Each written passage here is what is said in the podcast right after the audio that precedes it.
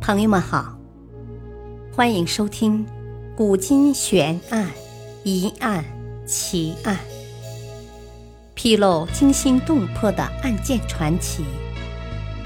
作者：李晓东，播讲：汉月。银雀山竹简汉墓，究竟是谁人所为？一九七二年四月，山东临沂县卫生局的工作人员来到了古城城南两座低矮的小山上进行基本建设。这两座山距离很近，景致却有着明显的不同。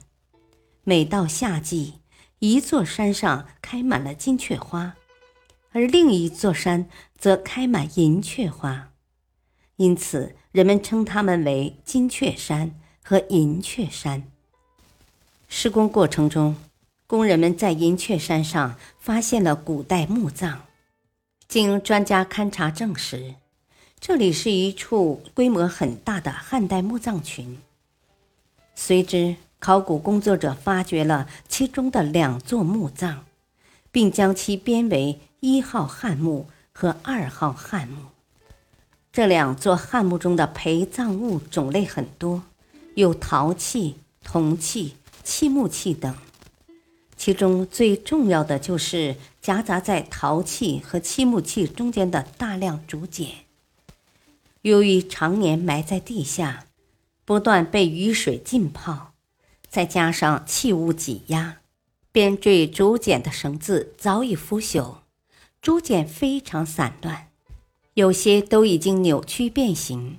颜色也变成了深褐色，幸而上面的字迹大部分还能辨认。最后，经过考古人员的认真清理，两座墓中共出土了竹简近五千片。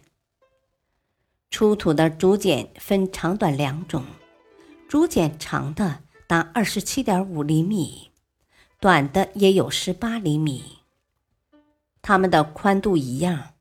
都是零点五厘米，每片竹简上书写了二十至四十个字，内容相当丰富。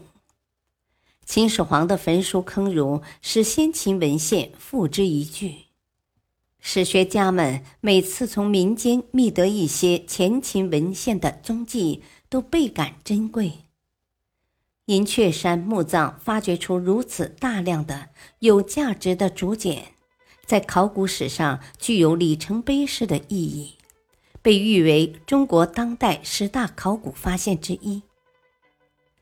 重大发现让人们欣喜，疑问也随之而来：墓主人究竟是什么人？为什么要使用如此之多的竹简陪葬呢？有人根据竹简所记录的内容推测，墓主人很有可能是一位将军。银雀山汉简绝大部分是古代兵书，有《孙子兵法》《孙膑兵法》《六韬》《魏辽子》等二十多篇著作。这些著作中还有不少是译书或是首次被发现的古代书籍，而且《孙子兵法》和《孙膑兵法》同时出土。说明这两部兵法至少在西汉早期就已经成为独立成篇的军事著作，也证实了司马迁在《史记》中关于孙武是齐国人。他把兵书十三篇献给吴王阖闾，以及孙武死后百余年又有了孙膑。齐国大将田忌把孙膑推荐给齐威王。齐威王向孙膑问兵法，然后拜他为军师的记载。银雀山汉墓中出土的《孙子兵法》竹简，是中国迄今为止发现的最古老的版本，说明古代的《孙子兵法》是十三篇，而不像有些古籍记载的那样共有八十二篇。竹简的发现也让早已失传的《孙膑兵法》的内容。大白于天下。试问，一个与军事无关的人，怎么会费尽心思收集如此之多、如此珍贵的军事学资料呢？